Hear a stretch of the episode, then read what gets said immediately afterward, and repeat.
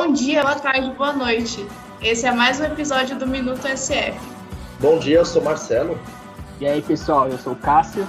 E hoje nós estamos com uma convidada muito especial. Boa tarde, bom dia, boa noite, pessoal. Meu nome é Gabriela, sou nutricionista. Sou formada pela FMU, me formei em 2019. Desde então eu venho com os atendimentos presenciais, no consultório presencial.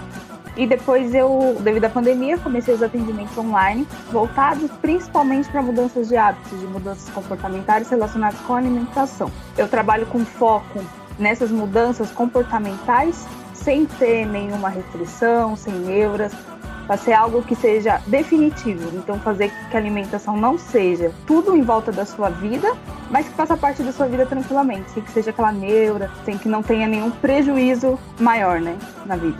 E com base na nossa convidada, você já sabe que o tema de hoje é alimentação.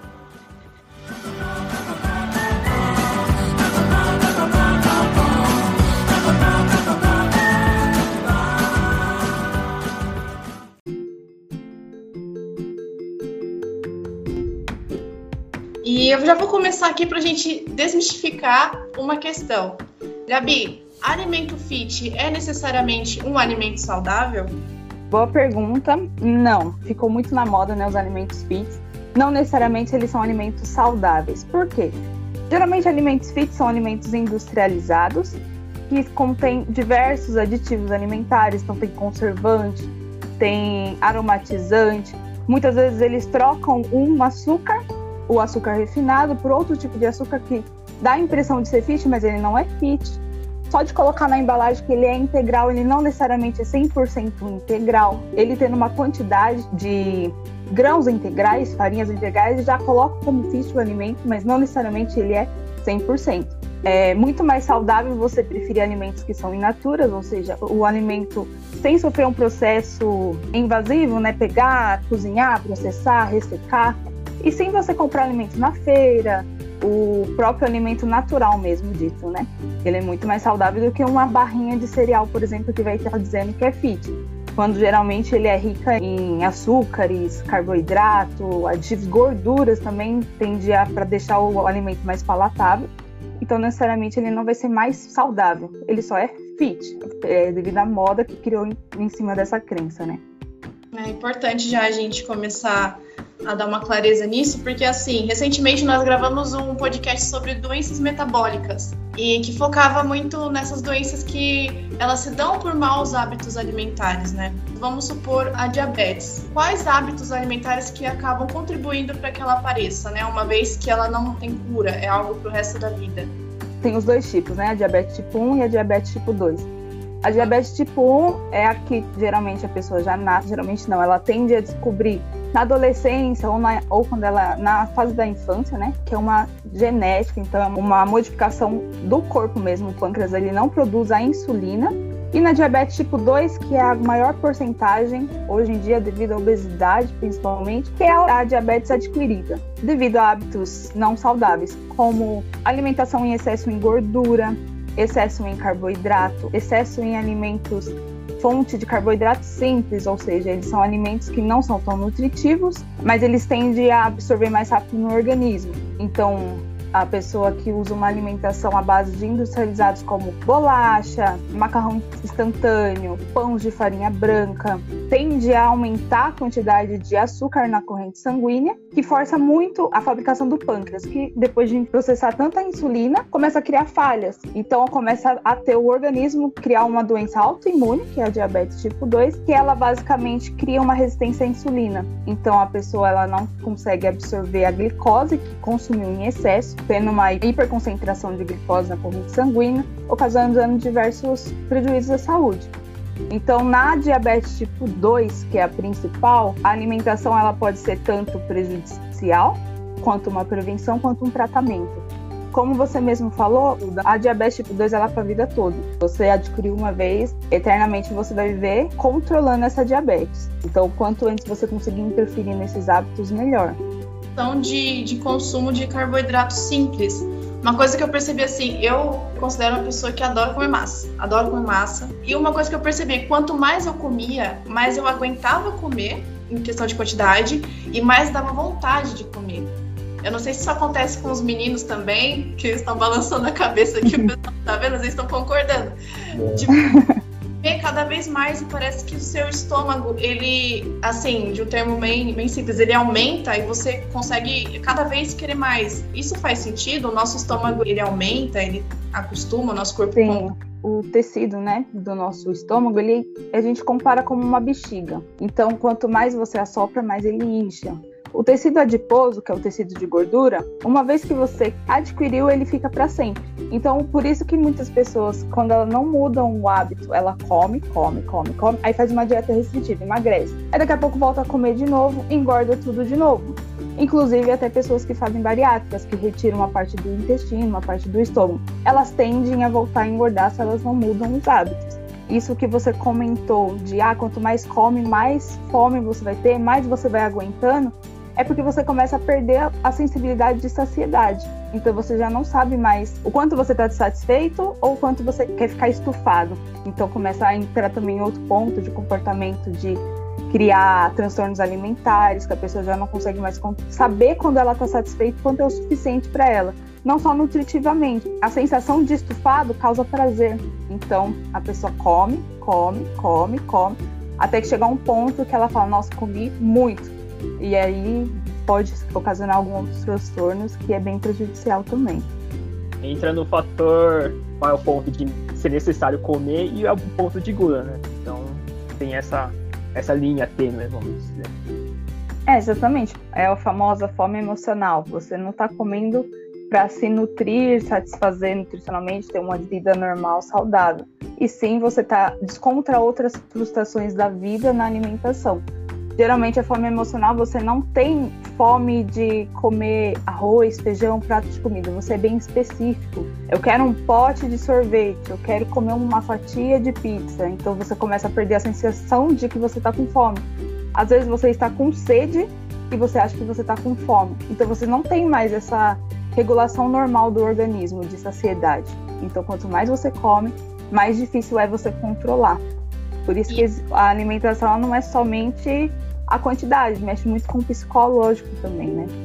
Isso. Exatamente, na influência dessas doenças, como a dislipidemia também, que é um alto nível de gordura no sangue, é, grande nível de carboidrato simples, no caso, também contribui? Como que é?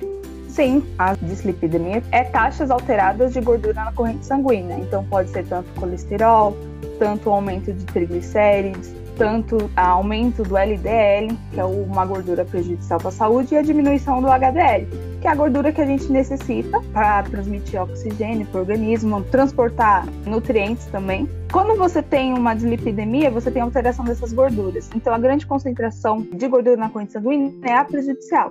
Aí pode desenvolver a diabetes, pode desenvolver pressão alta, pode desenvolver aterosclerose, é, aterosclerose cortou, errei um pouquinho aqui, mas pode ocasionar no futuro um infarto, um AVC. Quanto antes você conseguir controlar as dislipidemias, mais a chance de você evitar prejuízos futuros.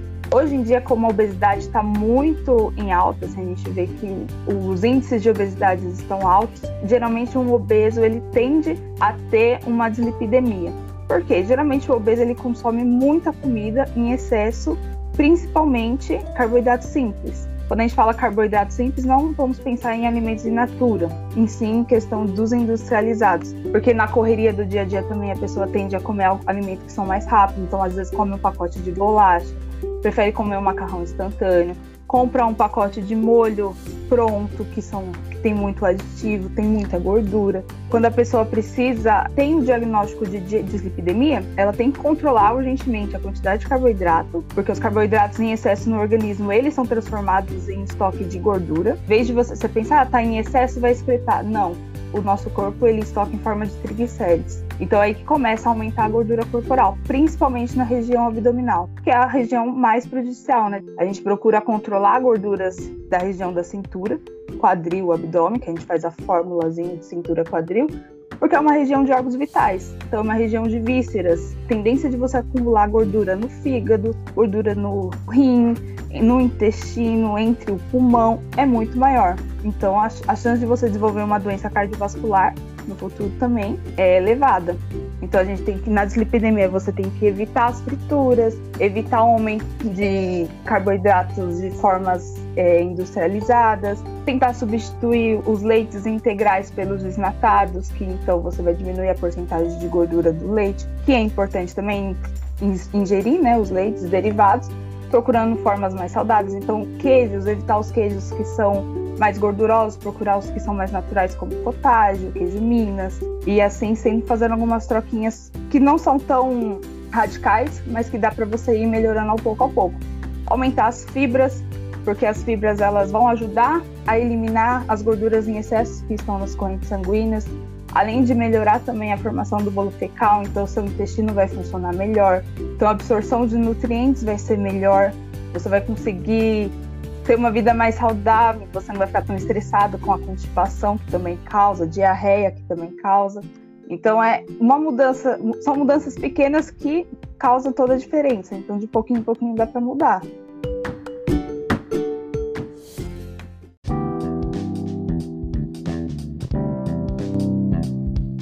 Você comentou de alimento industrializado e de gordura. Eu sou a pessoa que, quando vai no mercado, fica lendo rótulo, essas coisas, para ver quais ingredientes tem.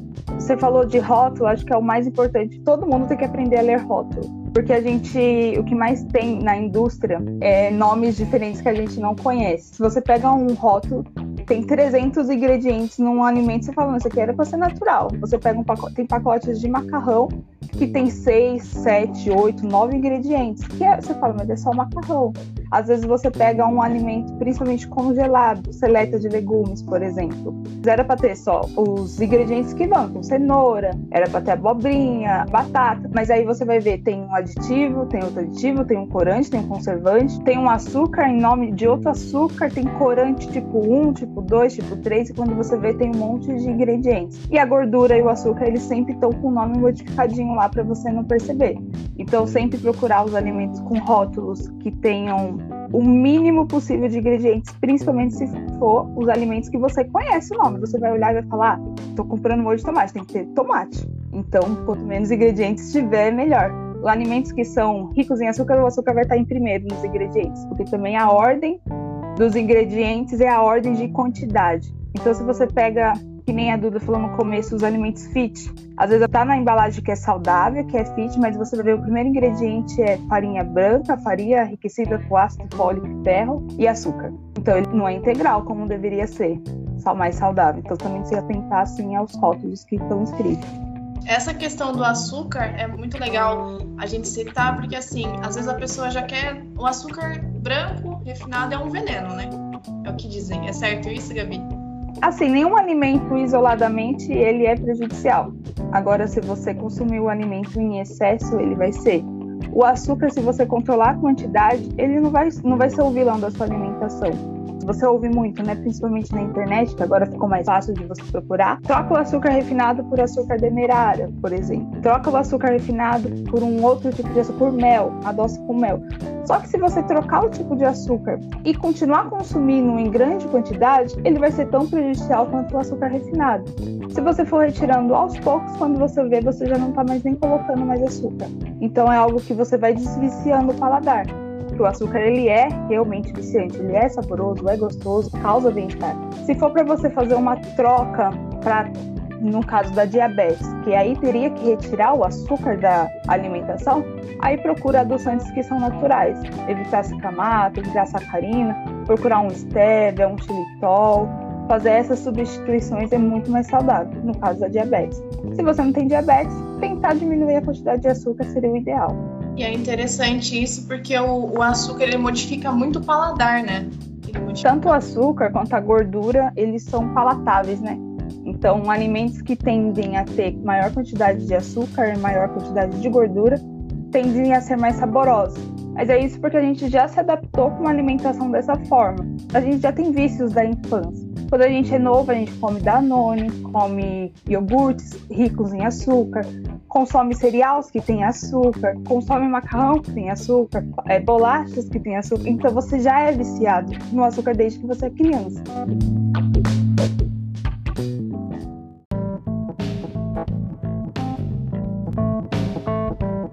Nisso, me veio uma pergunta agora: tem alguma idade ideal para você começar a dar açúcar? Alguma idade proibida para você não dar açúcar para criança? O quanto mais você puder postergar a ingestão de açúcar, melhor. Então, na alimentação na infância, até seis meses de idade é somente aleitamento materno exclusivo. Após começa a introdução. Nessa introdução, até um ano, você vai acrescentar aos poucos alimentos in natura sem adição de sal e sem adição de açúcar. Após o ano, o sistema é, digestivo da criança já começa a estar mais formado, já está conseguindo absorver melhor os nutrientes. Se mesmo assim você conseguir dois, três, quatro anos sem ingestão de açúcar, a chance dessa criança ser viciada no açúcar quando ela crescer é menor. Se você já começa a ingestão de açúcar logo cedo, a chance de ela desenvolver uma obesidade no futuro ou um sobrepeso é elevada, é super alta. E o que a gente mais vê hoje em dia é mãe, tios, parentes, né, pais, eles já adicionam logo aquele suquinho de caixinha, que é açúcar puro. Logo a pessoa, a criança começou a comer, taca suquinho pronto, taca pra ver, vai numa festa, dá refrigerante, que é química com açúcar puro, né? Então, quanto mais, o quanto antes você conseguir evitar, melhor. Não tem uma idade que eu vou falar assim, é proibido, mas se você conseguir evitar, é o mais longe possível. E é complicado com criança no caso, porque ela vê você comendo doce ou suco, assim, que a gente adulto está acostumado, ela vai pedir, ela vai querer. E aí tem avós, tios, um, parentes assim que ficam com dó, falar, ah, coitada, deixa dar um pouquinho para ela, mas é o contrário, você vai fazer mais bem para ela se você não der esse alimento para ela. É, na criança a gente cria os hábitos, né? Os nossos hábitos a gente passa para criança, no caso, a pessoa que cria. Se você consome muito açúcar, muito farinha branca, a tendência dela consumir é maior. Por isso que é difícil você tratar a alimentação da criança, porque você tem que mudar todo mundo em volta. Então a alimentação da casa em si tem que ser diferente. A consciência não é só da criança. E hoje em dia as crianças estão desenvolvendo dislipidemia muito cedo, diabetes muito cedo, obesidade na infância está muito alta, os índices estão assim assustadores. Aí quando você vai verificar o histórico familiar, a mãe, o pai, os avós, todos têm pressão alta, já desenvolveram diabetes, porque vem de geração. Então, tem aquela que nem você falou, o pessoal fica com dó, fala, ah, a criança vai ficar doente, dá um pouquinho. Só que esse pouquinho, pouquinho, pouquinho, a criança sempre vai pedir mais, porque é, é diferente, é saboroso. Né?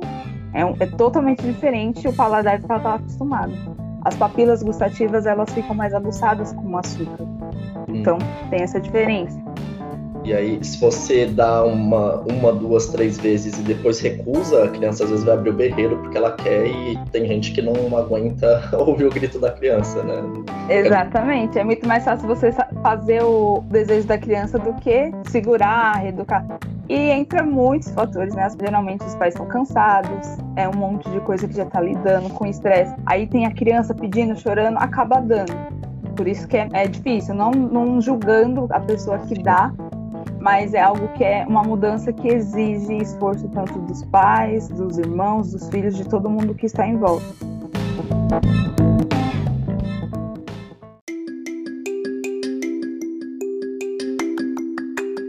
Bom, pessoal, por hoje é só isso. Essa foi a parte 1 do podcast de alimentação. Eu espero que todos tenham gostado. Ouçam a parte 2 que vai vir logo mais que é uma continuação direta, e sigam a gente nas redes sociais lá no Instagram, minuto.sf. Valeu, pessoal!